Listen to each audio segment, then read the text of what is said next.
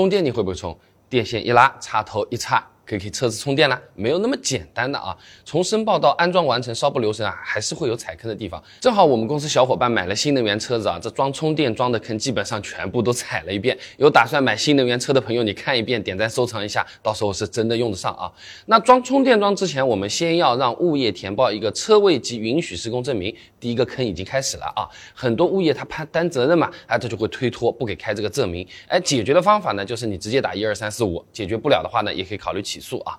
如果勘测过确实是具备安装条件的这种小官司啊，你都不用请律师，哎，屏幕上面啊这个模板填一下，提交到这个网上法庭，很快就是能判得下来的啊。那顺利拿到车位及允许施工证明之后呢，我们还需要准备好车位证明、车位产权人许可证明啊、购车证明这些材料，哎，去网上国网这个 A P P 啊提交一个电表箱安装申请，通过之后呢，电网会派师傅来勘测安装条件，哎，帮我们安这个电表箱。之后呢，充电桩的这个电缆呢，就是从这里。接出来的，那我们小伙伴呢遇到这个师傅啊很热心的，还帮我们呢把这个电表箱啊，哎到车位的这个大致距离也量了一下啊，哎那这里就碰到了第二个坑了，师傅量出来啊这电表箱到车位距离特别的长，初步估算啊这电缆需要走一百二十多米，这厂家送的安装服务呢只包前四十米，那算下来的话装个充电桩啊还得再贴个七千多块钱，显然就不划算了啊。那这里也提供几个他当时用的这个解决方案啊，他先呢是去国家电网上申请，看看能不能在自己家楼下离车位比较近的空位上加装一个电表箱，哎，好在这个电网比较给力的，最后呢确实也帮我们在这个车位附近装了一个电表箱。如果这个方法行不通呢，也有其他办法可以省点钱啊。安装呢需要单向电缆、三向电缆，其实啊是可以在建材市场上或者网上买到的，价格呢一般是十到二十块钱一米。那我们可以自己买足够米数的电缆，然后给充电安装的这个师傅啊一些额外的安装工钱啊，让他帮我们接一下，这样呢是比厂家合作的那些充电桩安装费收的这种七十块、八十块一米，那便宜不少了呀，直接就是两三折了，是吧？或者嘛，你直接在安装前啊和师傅聊一下，问问师傅有没有什么。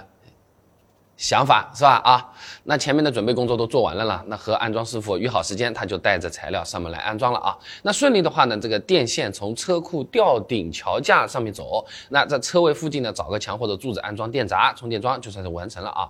哎，但有些朋友啊，在这个时候会遇到第三个坑，哎，如果要露天安装或者是跨楼层安装，师傅就要额外收不少钱了啊。碰到这个情况，你也不要太着急，也不是说他说个数，我们就一定得照单全收啊。那一般的 4S 店销售啊。在预约安装之前，会给我们发一份充电桩安装真项费用单。哎，师傅做了哪些安装工作啊？我们自己多注意点，对照着单子来就可以了啊。那露天安装的话呢，师傅可能还会推荐你装一个叫做户外防护箱的这么一个玩意儿啊。一般它是塑料的，它还要我们个五六百块钱；金属的话呢，它有可能就小一千了。这个其实啊，我们提前网上面花一两百块钱，我们自己买一个好了。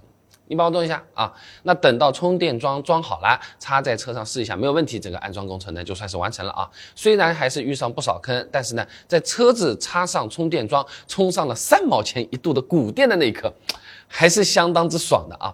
而且呢，照这么算下来，每公里成本啊，甚至一毛都不到。但问题是啊，不是每个人都有车位的，对吧？那如果说没有自己的充电桩，每公里平均的使用成本到底是多少？和油车比是划算还是不划算？是不是得算个总账才能知道？关注我，点我的头像进主页，搜索关键词“新能源车”，你就可以看得到了。